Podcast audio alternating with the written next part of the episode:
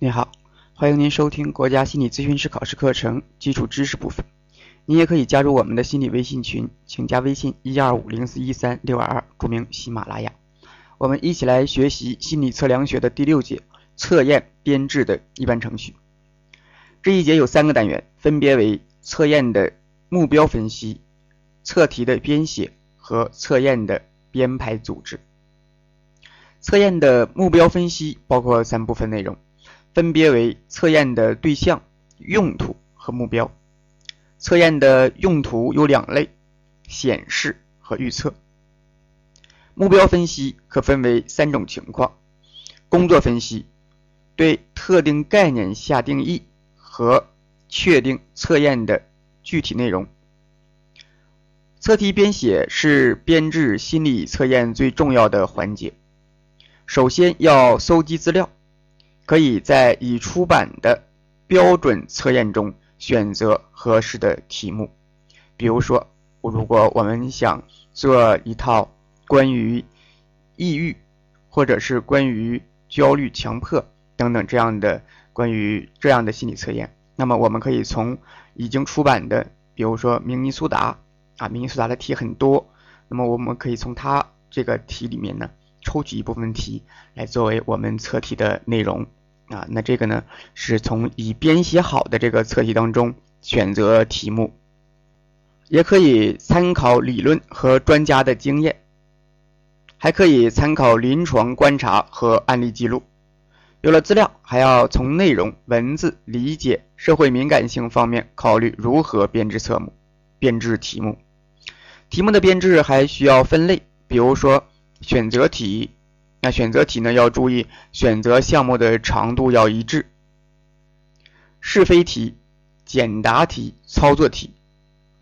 测验的编排组织包括合成测验、测验的预示、信效度的考察、长模编制、编写指导手册。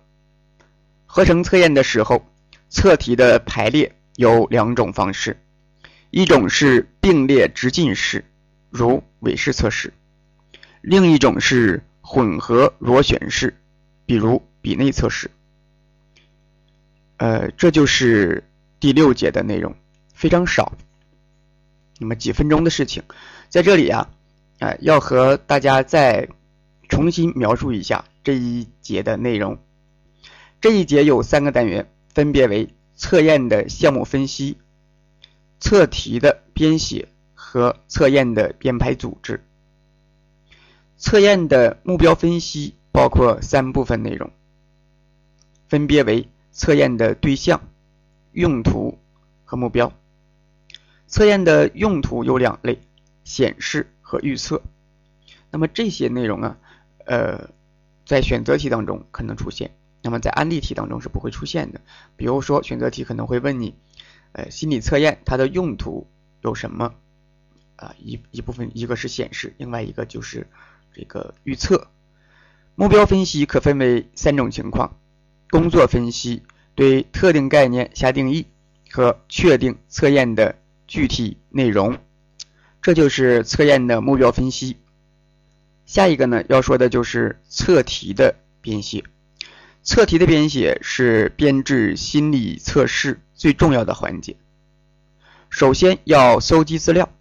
可以在已出版的标准测验中选择合适的题目，也可以参考理论和专家的经验，还可以参考临床观察和案例记录。